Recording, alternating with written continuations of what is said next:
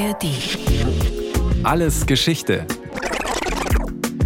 Ein Podcast von Bayern 2. In der ARD Audiothek.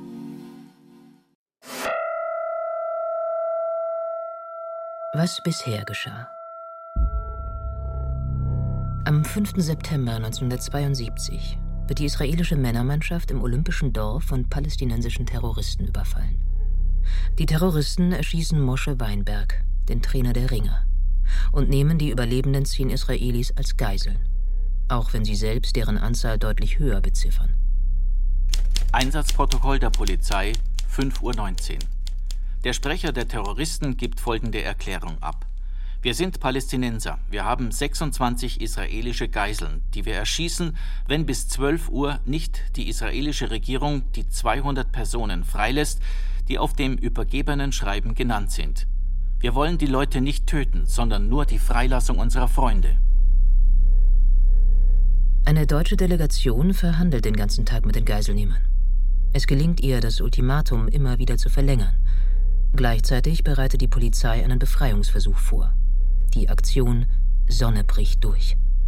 16.35 Uhr. Von den Sturmtrupps werden die Ausgangspositionen eingenommen. Bei einem erfolglosen Ausgang der Verhandlungen zwischen den Terroristen und der Verhandlungsleitung muss ein sofortiger Einsatz gewährleistet sein. Doch die ganze Welt sieht live im Fernsehen, wie sich die Polizisten in ihren bunten Trainingsanzügen auf Dächern und Balkonen rund um das Gebäude postieren. 16.44 Uhr. Die Aktion Sonne bricht durch wird wegen Gefährdung der Verhandlungsdelegation gestoppt. Die Kräfte ziehen sich auf die Ausgangsposition zurück. Die Kameras und Mikrofone, die in den Tagen zuvor auf die Sportlerinnen und Sportler der Olympischen Spiele gerichtet waren, nehmen jetzt jede Regung in der Connolly-Straße 31 auf und senden sie um die Welt. Man kann wirklich hier nur bruchstückhaft versuchen, sich ein Bild über die Ereignisse der letzten Nacht zu machen. Ich glaube, ganz Israel hängt am Radio und wartet auf jede Nachricht aus München. Das sind die Olympiaprotokolle. Das Attentat in München 1972. Mit der dritten Folge. Der Befreiungsversuch. Dieser Podcast erzählt das Attentat anhand der Ermittlungsakten der Staatsanwaltschaft und der Polizei. Dazu gehören Schreiben verschiedener Geheimdienste, Zeugenaussagen, Ermittlungen im Umfeld der Terroristen.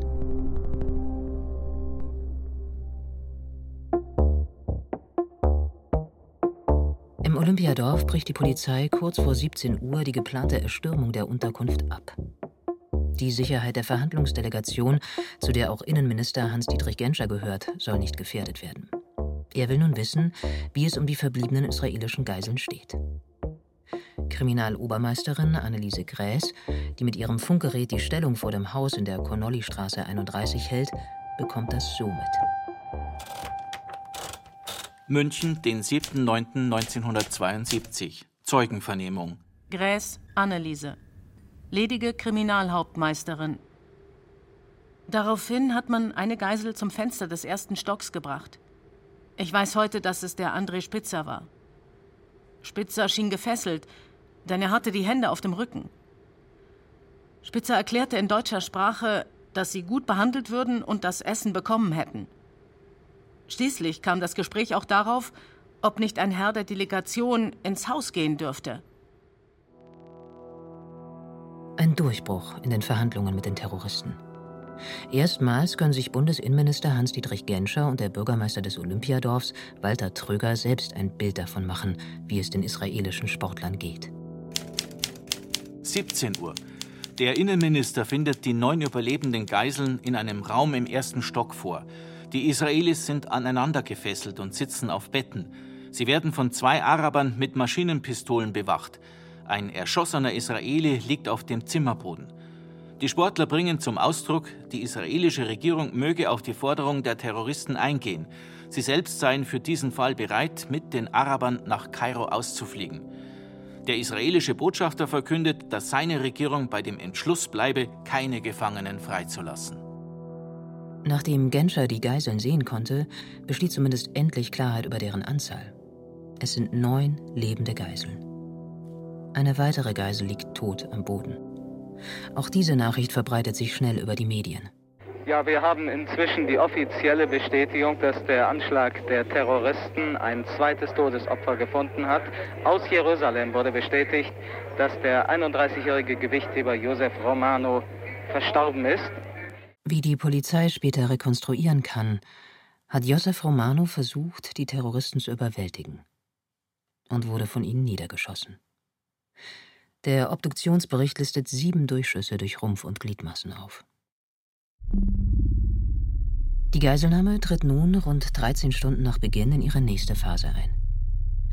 Die Palästinenser und die verbliebenen Geiseln sollen ausgeflogen werden, und zwar nach Kairo, um dort gegen inhaftierte Terroristen ausgetauscht zu werden. Es heißt, der Vorschlag käme auch von den gefangenen Israelis. Man holte drei Geiseln an das Fenster. Zuerst kam Herr Gutfreund und bestätigte in deutscher Sprache, dass dies die Israelis wollten. Dann kam André Spitzer und Schor. Herr Spitzer sagte selbst noch einmal in deutscher Sprache, dass es richtig sei. Sie wollten mit den Herren nach Kairo fliegen und ausgetauscht werden. Herr Schor bestätigte dies mit den Worten, das ist so. Das Ultimatum wird daraufhin auf 19 Uhr verlängert, weil die israelische Regierung informiert werden muss. Nun wird es hektisch auf allen Seiten.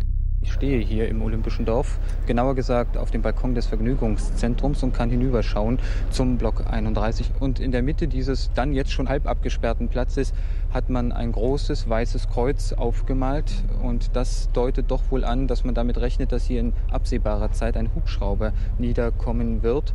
Ein Hubschrauber, über dessen Aufgabe man eigentlich im Moment nur Rätsel raten kann, aber es liegt natürlich der Verdacht nahe, dass mit diesem Hubschrauber eventuell die arabischen Terroristen weggeflogen werden können, denn es laufen im Moment weitere Verhandlungen.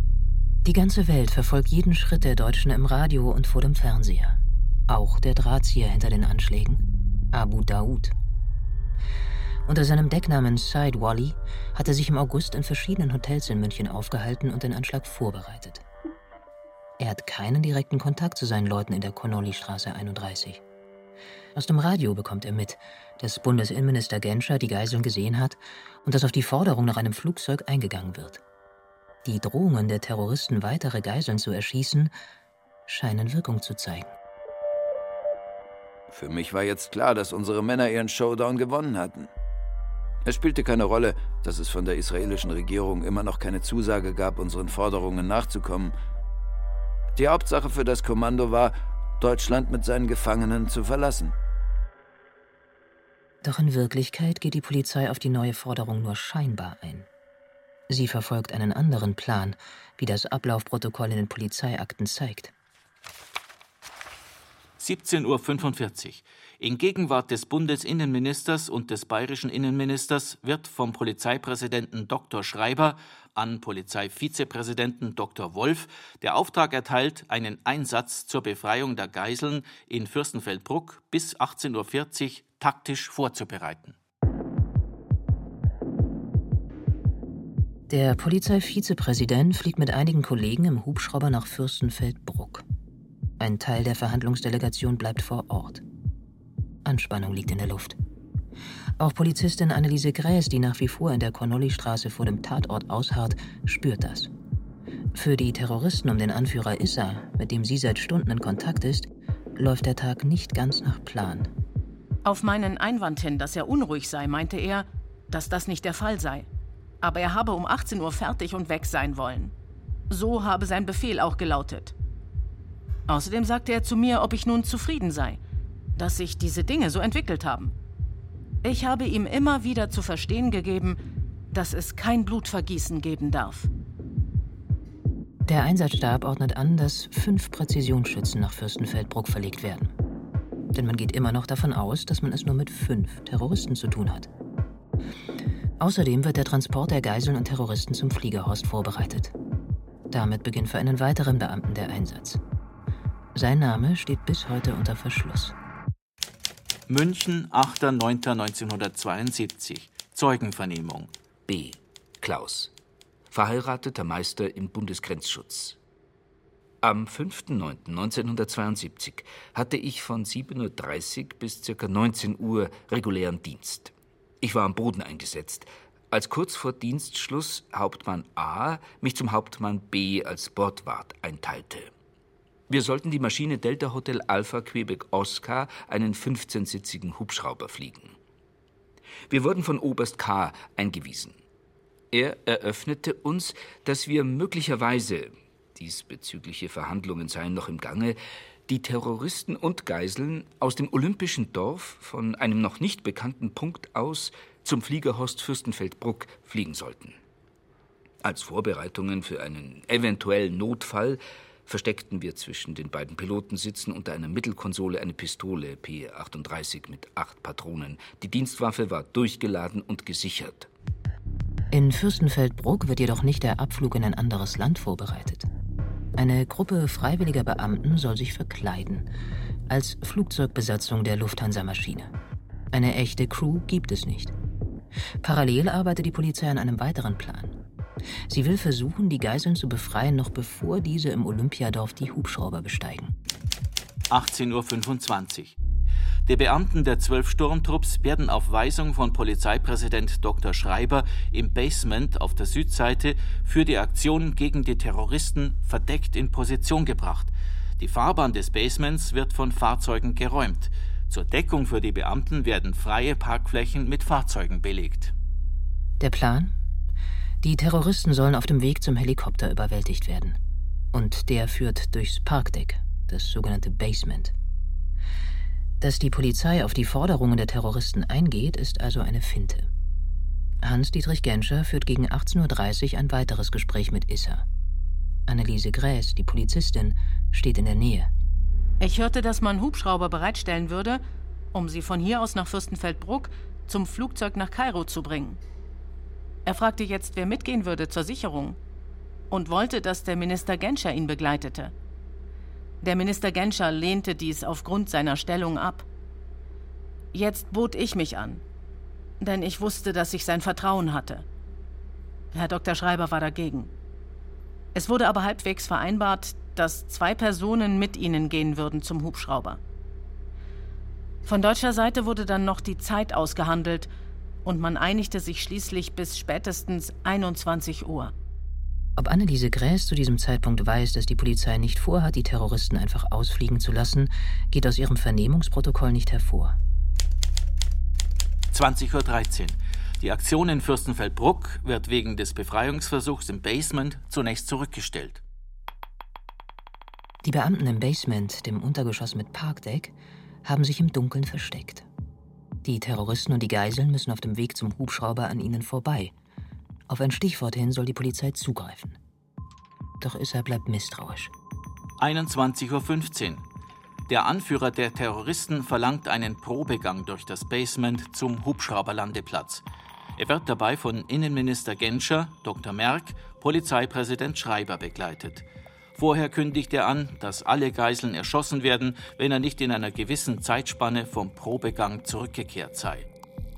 Polizeipräsident Schreiber warnt die dort postierten Beamten vor einer Schussabgabe mit den Rufen Das ist ein Probemarsch.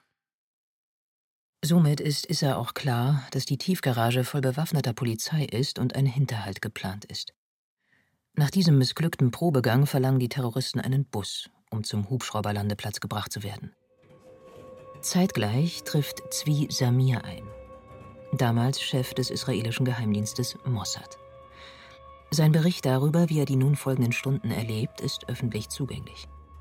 Das israelische Staatsarchiv hat die israelischen Dokumente zum Olympia-Attentat im Jahr 2012 veröffentlicht und einige der Akten ins Netz gestellt. Zvi Samir, geheim. 7. September 1972. Mir wurde klar, dass die Operation schon angelaufen war. Die Busse waren schon unterwegs und die Helikopter auf Standby, nicht weit entfernt von unserem Standort. Mein Ziel war es, Zeit zu gewinnen. Doch zu diesem Zeitpunkt, über 16 Stunden nach Beginn der Geiselnahme und nach unzähligen Gesprächen mit den Terroristen, laufen seine Vorschläge zu weiteren Verhandlungen ins Leere. Zvi Samir bleibt Beobachter. Er wird über den Plan informiert, dass die Terroristen auf dem Fliegerhorst Fürstenfeldbruck überwältigt werden sollen. In die Details, wie genau das geschehen soll, wird er entgegen seiner Wünsche nicht eingebunden. Der Minister hat auf meine Frage hin nochmal bekräftigt, dass sie darauf vorbereitet seien und auf dem Militärflughafen auf die Terroristen warteten. Der Minister hat uns nicht nach unserer Meinung gefragt, weder mich noch den Botschafter und auch nicht nach unserer Zustimmung für diesen Plan. Das war's dann wohl, hat er gesagt. Und dann hat sich der Minister mit seiner ganzen Entourage auf den Weg zum Helikopterlandeplatz gemacht. Ich habe den Botschafter gebeten, Jerusalem zu informieren und habe mich einfach zu der Gruppe rund um den Minister gestellt, ohne um Erlaubnis zu fragen. Ab diesem Moment haben wir die Entourage begleitet. 21.56 Uhr. Nach kurzer Besichtigung lehnen die Terroristen den bereitgestellten Omnibus ab. Offenbar fürchten sie, dass das Fahrzeug präpariert worden ist. Sie fordern, dass in fünf Minuten ein größerer Bus zur Verfügung steht, da sonst die Geiseln erschossen werden. Zur gleichen Zeit werden in der Lerchenauer Straße die Hubschrauberpiloten in die Einsatzkonzeption eingewiesen. Jetzt beginnt für Bordwart Klaus B. der Einsatz. Der Münchner Polizeipräsident, der Innenminister und andere hohe Herren machten uns mit dem Ernst der Lage vertraut und wir erhielten die letzten Instruktionen. So wurde zum Beispiel vereinbart, dass wir an den weißen Pilotenhelmen erkennbar sein sollten und diese deshalb nach der Landung aufbehalten mussten. Dass wir uns nach der Landung am Flughafen Fürstenfeldbruck nach rückwärts in Richtung zur Landebahn absetzen sollten und dass wir uns den Terroristen gegenüber freundlich verhalten sollten. Ein weiterer, größerer Omnibus fährt vor und nun verlassen die Terroristen zusammen mit den Geiseln das Gebäude in der Connolly-Straße, um zu den Hubschraubern zu gelangen. Die Weltpresse ist live dabei. Wir hocken hier gespannt und versuchen also etwas mitzubekommen von dem, was sich dort vorne tut, in dem Basement. So, jetzt kann ich sehen, dass sich dort Gestalten bewegen. Es sind mehrere, die zwischen den Säulen etwa 120 Meter von hier entfernt, von rechts, also aus dem Gebäude nach links sich bewegten und dort müsste eigentlich der Bus stehen. Die Beamten haben sich jetzt schon etwas aufgerichtet wieder. Einige stehen nicht mehr hinter der Säule, sondern seitlich daneben. Offenbar besteht keine größere Gefahr mehr. Ich will versuchen, meinen Standort zu wechseln, um an anderer Stelle mehr zu sehen. Ja, und das war offenbar das Geräusch des Omnibusses, der wohl in diesem Moment abgefahren ist. Gibt es schon eine Information von Ihnen? Sind die Terroristen mit den Geiseln inzwischen abtransportiert worden? Ja, sie sind abtransportiert worden. Wir haben sie hier gerade äh, selber miterlebt. Das erste Mal können die Einsatzkräfte nachzählen, um wie viele Terroristen es sich handelt. 22.06 Uhr. Es sind acht Terroristen, die mit Maschinenpistolen und Handgranaten bewaffnet sind, und neun an den Händen gefesselte Geiseln. Ein Befreiungsversuch beim Einsteigen ist wegen der Sicherungsmaßnahmen der Terroristen nicht möglich. Es sind nie alle Palästinenser und Geiseln auf einmal sichtbar. Diese Information wird im Einsatzprotokoll niedergeschrieben. Nach Fürstenfeldbruck weitergegeben wird sie nicht. Dort geht man weiterhin von fünf Terroristen aus. Daher stehen nur fünf Scharfschützen bereit. Zvi Samir vom israelischen Geheimdienst erlebt im olympischen Dorf alles hautnah mit und kann nichts tun, außer zuschauen. Der Bus kam mit den Terroristen und den Geiseln an Bord an und hielt neben den zwei Helikoptern, die ihnen dann zugewiesen wurden.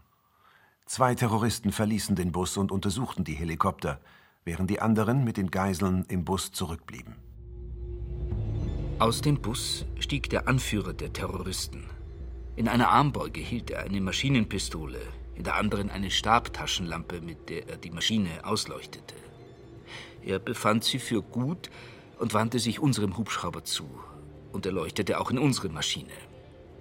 Er fragte mich in deutscher Sprache, jedoch mit erheblichem Akzent, nach dem Zusatztank aus Kunststoff. Als ich dagegen drückte, war er zufrieden, was er durch die Bemerkung Okay, gut kundtat. Dann fragte ich einen aus der Gruppe des Ministers, ob sie die Möglichkeit in Betracht gezogen hätten, dass die Terroristen die Passagiermaschine zuerst untersuchen würden. Die Antwort, die ich erhielt, war, für so einen Fall seien bewaffnete Männer an Bord der Maschine. Was Zvi Samir vermutlich mit seiner Nachfrage sagen will, die Aktion könnte schneller auffliegen, als der Polizei lieb sein dürfte. 22.25 Uhr. Das Sonderkommando verlässt plötzlich die Lufthansa-Maschine.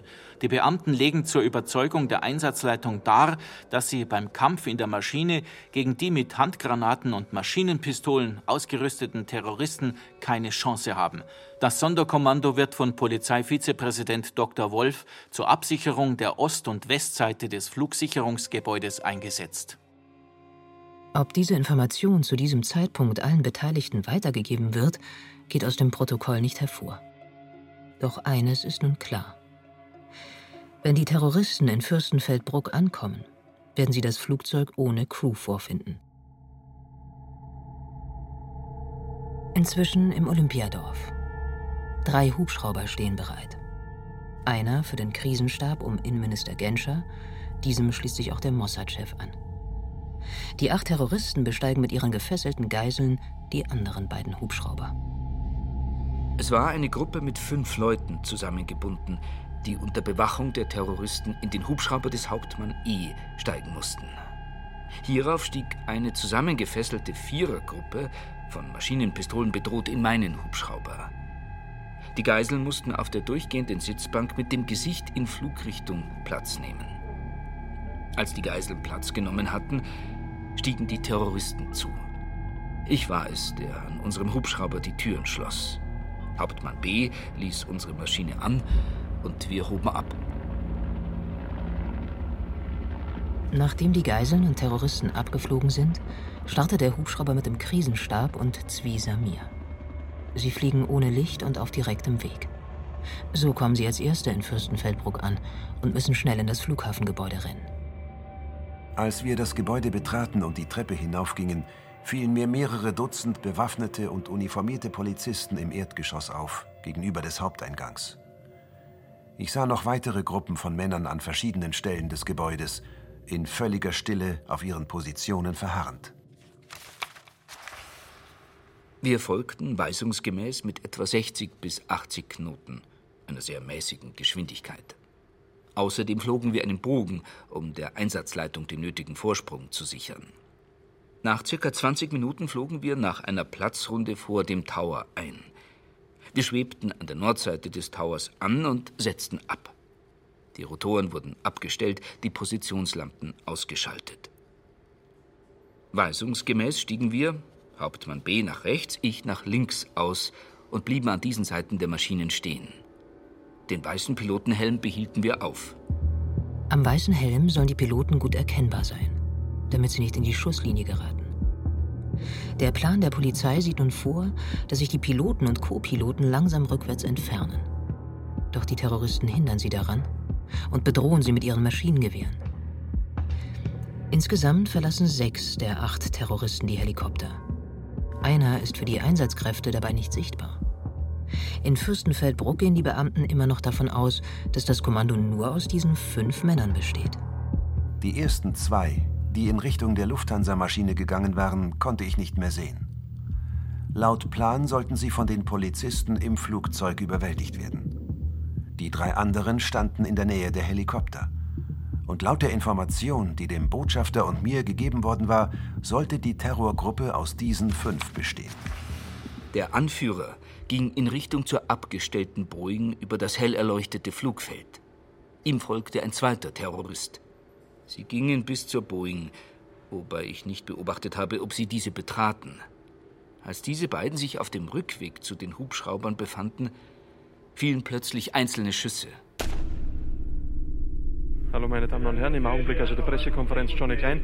Sie haben eine wichtige Meldung durchgegeben. Könnten Sie die nochmal schnell für die Sendung machen? Anruf aus Fürstenfeldbruck, Schießerei. Die Polizei schießt zurück.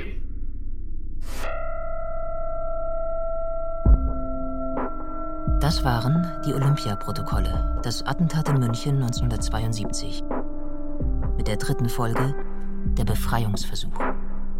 Autorinnen dieser Sendung waren Eva Deinert und Yvonne Meyer. Sounddesign Christoph Brandner. Ton und Technik Robin Ault. Regie Ron Schickler. Redaktion Andrea Breu und Susanne Pölchau. Eine Produktion des Bayerischen Rundfunks 2022. Warum die Polizisten das Flugzeug in Fürstenfeldbruck kurzerhand wieder verlassen haben, Davon erzählt ein anderer Podcast des Bayerischen Rundfunks. Himmelfahrtskommando. Mein Vater und das Olympia-Attentat von Patricia Schlosser. Ihr Vater war damals als junger Polizeibeamter in Fürstenfeldbruck im Einsatz. Zu finden ist dieser Podcast in der ARD Audiothek.